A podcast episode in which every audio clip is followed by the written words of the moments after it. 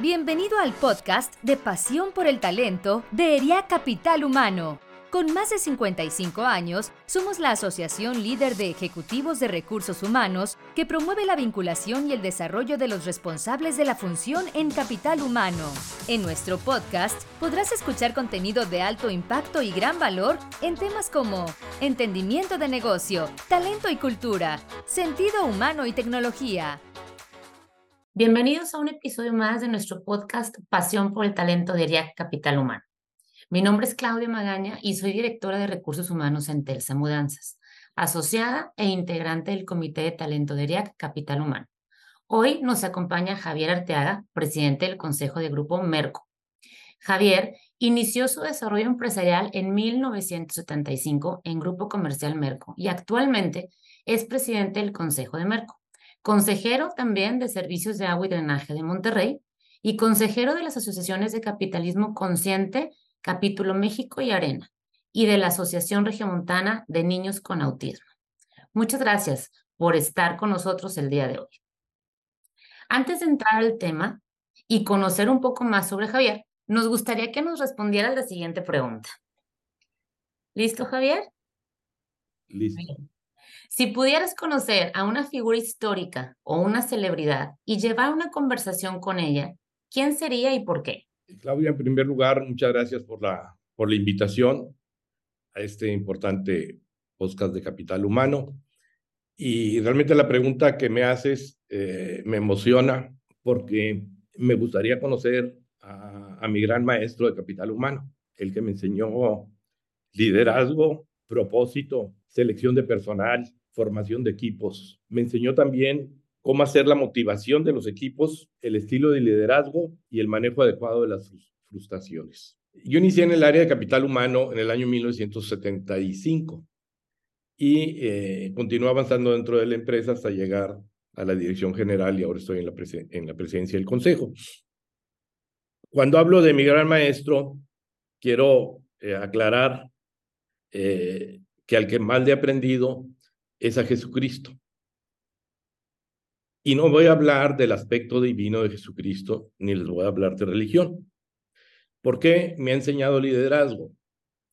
Porque cuando entendí que el liderazgo es el que realiza una persona que genera una visión y esa visión es compartida con el mayor número de personas y dura más tiempo llega uno a la conclusión que el mejor líder que ha tenido la humanidad es Jesucristo, porque generó una visión de amor a Dios, amor al prójimo y amor a sí mismo,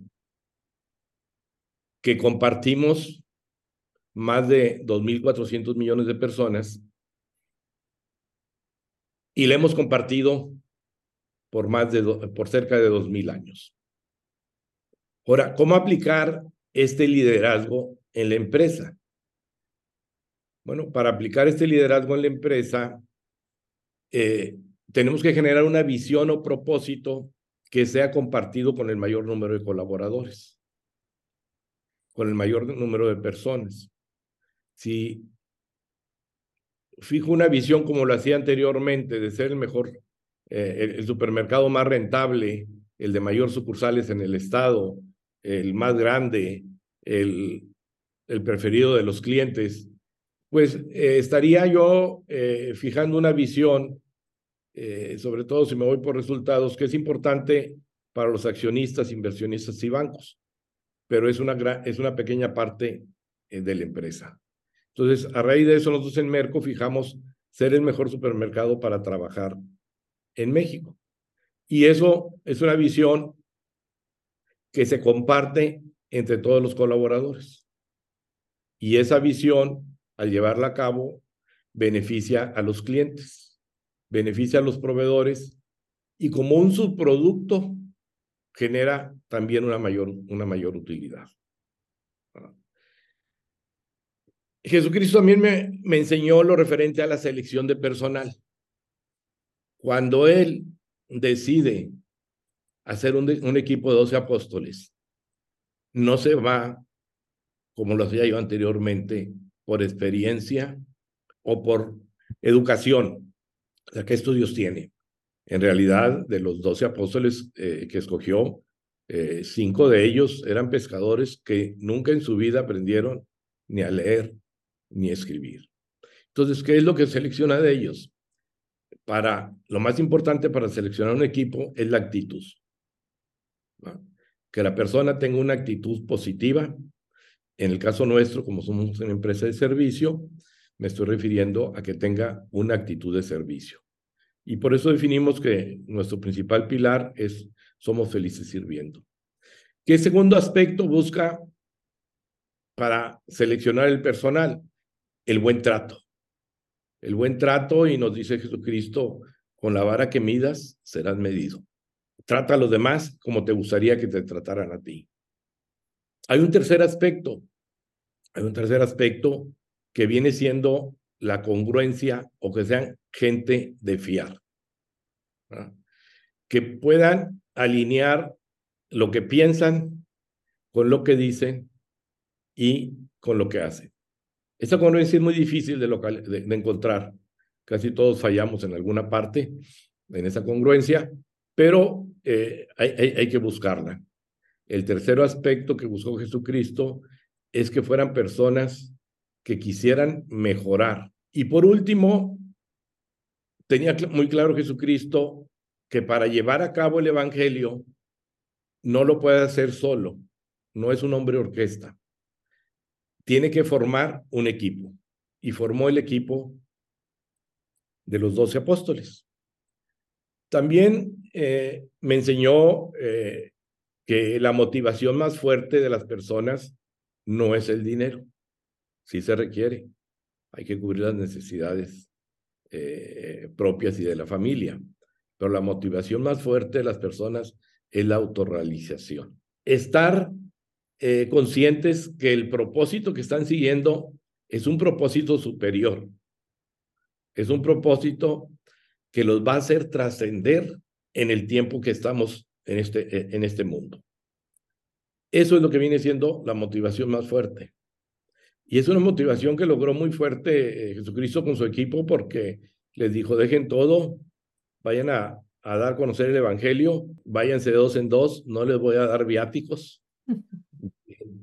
Lleguen al pueblo, lleguen a una casa y coman lo que, lo que ahí pidan posada y si no les dan, no se molesten, váyanse a otra. Hay algo también muy importante que me enseñó Jesucristo, que es el manejo de la frustración. Porque aun cuando hagamos la mejor selección de nuestro equipo, nos vamos a encontrar que alguien nos nos traiciona, alguien nos dice una cosa y hace otra, y eh, muchas veces nos frustramos por decir, oye, pues le di todo mi apoyo, le enseñé todo lo que había que hacer y mira cómo me está pagando. Pero cuando comprendemos que a Jesucristo lo traicionó Judas, entonces entendemos que la frustración en nuestro pasaría a ser un exceso de orgullo. Y eso hace el poder avanzar más rápido y evitar las frustraciones además de que nos enseña el perdón como una alternativa para mejorar como personas. Y nos pide incluso que para aumentar nuestro amor debemos amar a nuestros enemigos. En el caso de Merco, aplicamos, como les digo, esos eh, eh, cinco puntos y para nosotros buscamos gente que sea feliz sirviendo, que sea de buen trato, gente que sea de fiar que esté orientado a la mejora continua y que sepa trabajar en equipo. Ese es mi comentario, tal vez me extendí un poco, pero creo que nos ayuda para entender cómo debe ser eso. Pues muchísimas gracias, Javier. La verdad es que fue una respuesta muy valiosa y sobre todo muy humana. Y sin duda, toda la audiencia que va a escuchar este podcast conoce la figura de Jesús. Entonces, gracias por compartirnos eso y eh, nos quedamos con, con esa enseñanza tan grande que nos diste, porque sí, todo, toda la enseñanza de Jesús se puede llevar definitivamente a, al día a día. Muy bien, pues, pues entrando de lleno a, al, al, título ¿no? de este podcast, que es eh, Recursos Humanos al, entre los ojos del CEO, sabemos que siempre se ha hablado que Recursos Humanos es un líder estratégico. Y hoy con este episodio, pues queremos profundizar un poquito más en cómo es, eh, cómo es eso, cómo es que este rol es visto desde los ojos de un CEO. Entonces, Javier, pues de antemano, gracias por compartirnos todo lo que, todo tu conocimiento a través de estas siguientes preguntas. Bien, la primera sería, ¿cuáles son las tres competencias principales que para el CEO son básicas en un responsable de recursos humanos? Bueno, eh, lo ideal para un CEO es tener eh, un director de recursos humanos que le ayude en tres aspectos principales. El primero de ellos, en mejorar la cultura organizacional. El segundo, que le ayude a generar un propósito el cual sea compartido por el mayor número de colaboradores, que sea un propósito superior, que motive, que ayude a la autorrealización. Y el tercero es que sea capaz de seleccionar, motivar y formar equipos de trabajo exitosos. Para mí esos son los tres principales puntos. Muy bien. Y muy clara la respuesta. Nos va a ayudar mucho. ¿Nos podrías compartir un ejemplo de cómo un líder de recursos humanos ha apoyado a realizar una estrategia de negocio? Claro que sí. Este, conozco la historia de lo que hicimos hace 10 años en MER. Tuvimos un líder de recursos humanos, eh, el ingeniero Rosendo Cuellar Garza, y él nos ayudó a enderezar el camino y regresar a nuestros orígenes, los que había hecho nuestro fundador, de ser una empresa centrada en las personas, en lugar de ser una empresa centrada en los resultados. ¿Y por qué? ¿Cómo, cómo hizo la estrategia? Bueno, eh, él empezó en cuanto a la estrategia diciendo, ¿qué se requiere en un supermercado para diferenciarte de los demás supermercados de la competencia? y vimos que los productos que vendemos, todos los supermercados, por lo general son los mismos. Y una diferenciación en precios cada vez es menos probable o no es suficiente. Entonces, llegamos a la conclusión que la diferenciación en el supermercado debe de ser el ofrecer una mejor experiencia de compra. Entonces, ya teniendo claro qué diferenciación tenemos que hacer, Vimos qué se requiere para ofrecer una mejor experiencia de compra. Bueno, vimos eh, que se requerían lo que yo le llamo las 4C. Ofrecer una tienda cómoda, ofrecer una mejor calidad en los productos, ofrecer un trato cálido y amable y dar confianza. En lo primero ofrecer una tienda cómoda se requiere eh, capital y pues eh, mientras se tenga inversionistas o bancos que quieran invertir, se puede avanzar en ese tema. En lo que respecta a generar confianza, pues son políticas de confianza, eh, que en el caso de Merco tenemos cinco de ellas, para asegurar que el cliente siempre salga ganando. ¿Cuáles son? Son las Merco Garantías. Si no te gustó el producto, te devolvemos tu dinero sin averiguación. Si no tuvo la frescura adecuada del producto, no solo te devolvemos tu dinero, sino que te entregamos gratis otro producto que sí tenga la frescura. Si después de que compraste tu artículo, tu producto, y dentro de los siguientes 10 días sale publicado a un precio más bajo, te regresamos la diferencia. Si en tu alacena o refrigerador se te venció tu producto, no importa que no lo hayas comprado en Merco, tráelo vencido y te lo cambiamos por uno nuevo, nada más con que lo vendamos nosotros. Y la última que no publicitamos se llama en, Merco, si vas a comprar productos básicos siempre completos.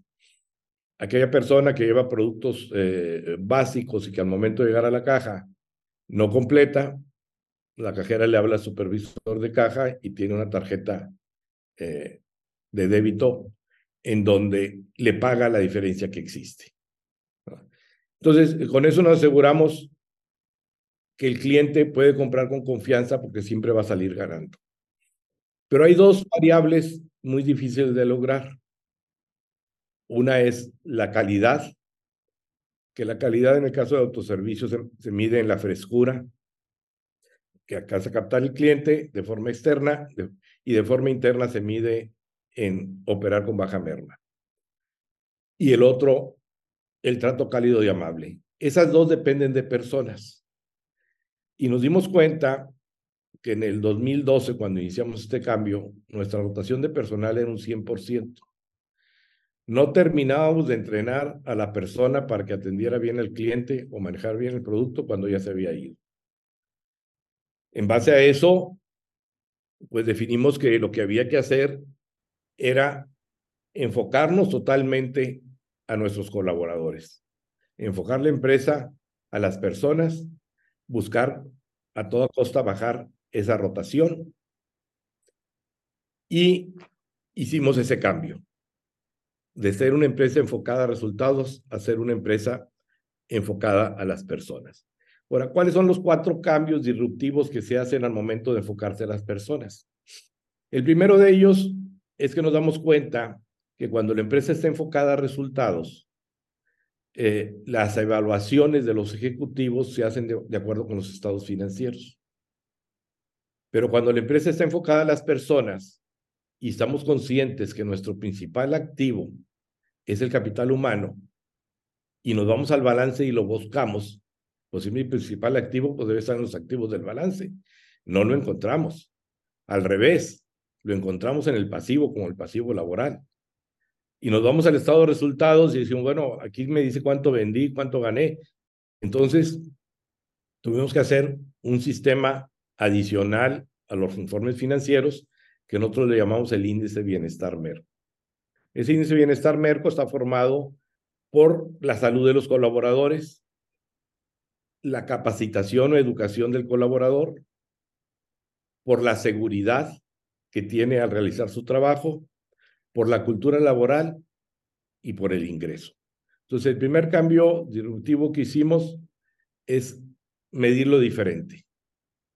Y aquí hay un aspecto muy importante que yo lo he comentado en capitalismo consciente, en capitalismo social, de que eh, cuando te enfocas a, las personas, es muy bonita la teoría, pero se queda en teoría si no evalúas a tus ejecutivos por eso. Entonces, nuestro eh, director general, directores de área, eh, regionales, gerentes, subgerentes, el 40% de su bono es por el avance que tienen en el índice de bienestar, porque de otra manera no habría congruencia en decir una cosa y evaluar otra. Siento que esa es la problemática que se les presenta a muchas personas que les dicen, oye, pues está el capitalismo consciente, pues está muy bonito, pero cuando me dicen cómo me van a pagar mi bono, mi bono me lo van a pagar por la utilidad que genero, por eh, la participación de mercado que, que obtengo, o el rendimiento sobre el activo, sobre las ventas, pero nunca me evalúan por lo que, eh, por la cultura laboral. El, el, otro cambio importante, ya hablamos de dos, el primero de ellos, el índice bienestar Merco, el segundo de ellos, la evaluación de los ejecutivos. El tercero de ellos es la forma de pagar a los colaboradores que ingresan a la empresa, a los de eh, el personal de piso de venta, el personal que está ingresando a la empresa.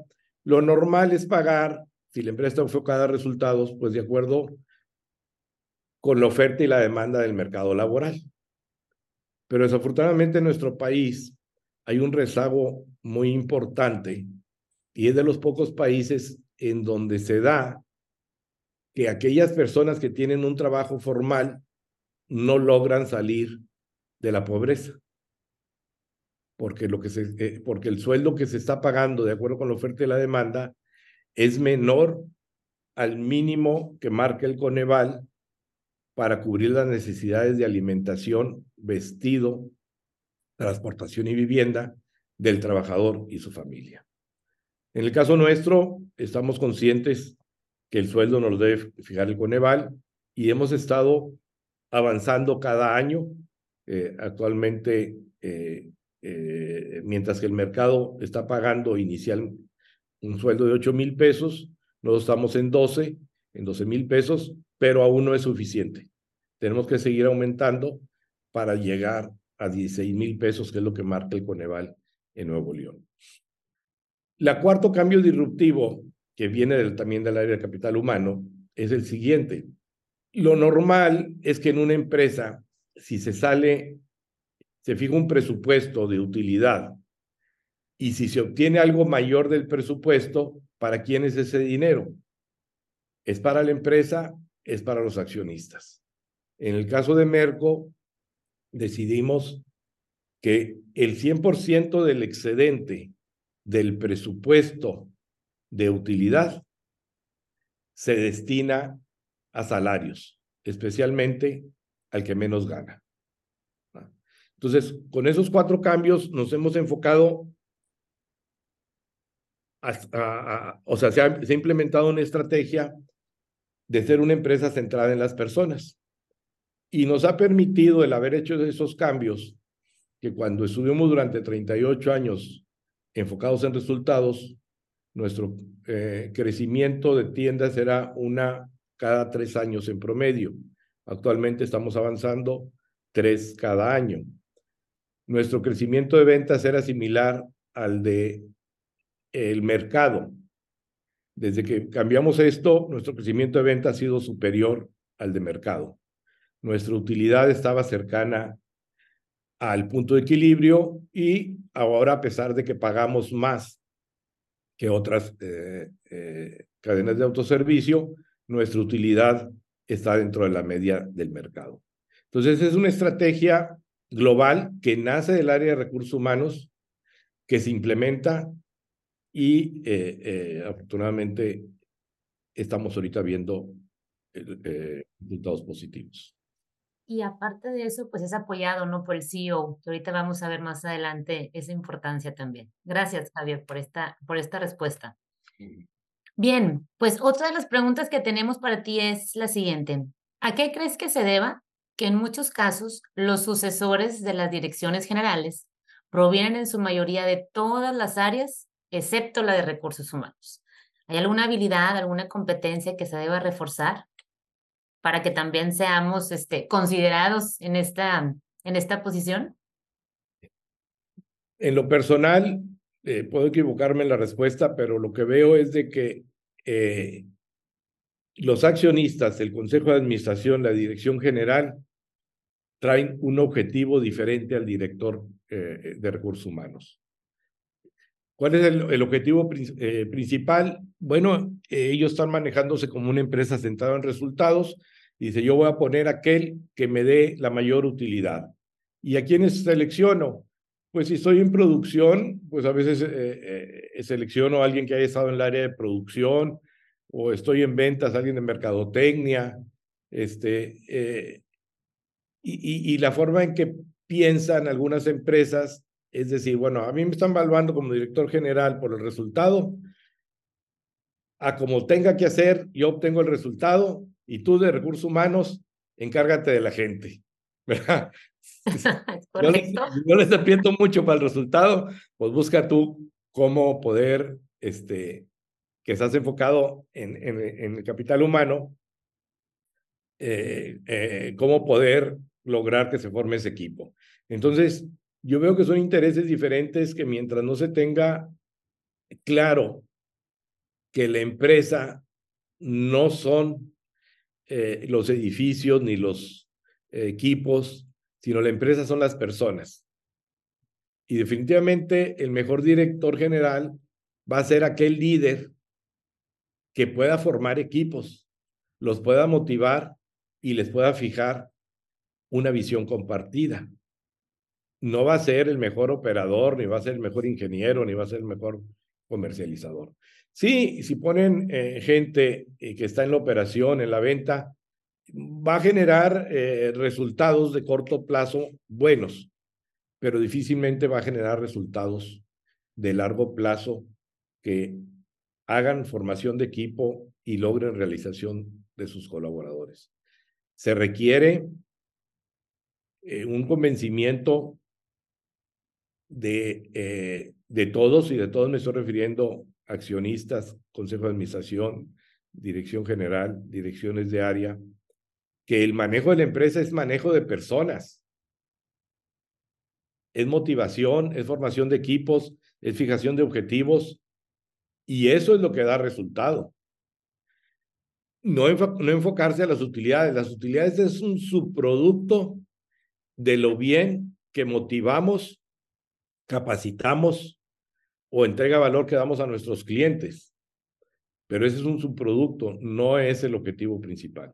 Ese es mi comentario.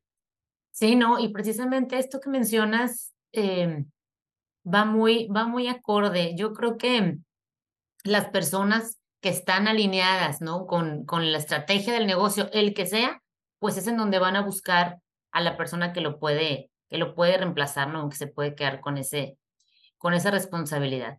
Y hablando de, de ello, hablando de cómo motivar a las personas, hablando de la importancia de hacer buenos equipos en las organizaciones, Javier, ¿cuál consideras que hoy por hoy es el mayor de los retos de un líder de recursos humanos en la actualidad? ¿Y cómo puede la dirección general apoyar a ese reto? Pues el mayor reto que tiene es el poder convencer a la dirección general, al consejo, a los accionistas, de que la empresa debe enfocarse a las personas y que a la larga ese enfoque a las personas va a dar un mayor eh, eh, resultado económico que estarse enfocando exclusivamente a los resultados. Ese es el mayor reto que tiene, pues para ello tiene que cambiar la cultura organizacional. Eh, no es algo fácil porque no tiene el total de la decisión. Pero si tiene muy claro lo que tiene que hacer, lo puede exponer, eh, puede buscar eh, casos que hayan a nivel mundial que lo han hecho y eh, buscar convencer que ese es el camino correcto. Ese sería el mayor reto que tiene el de capital humano.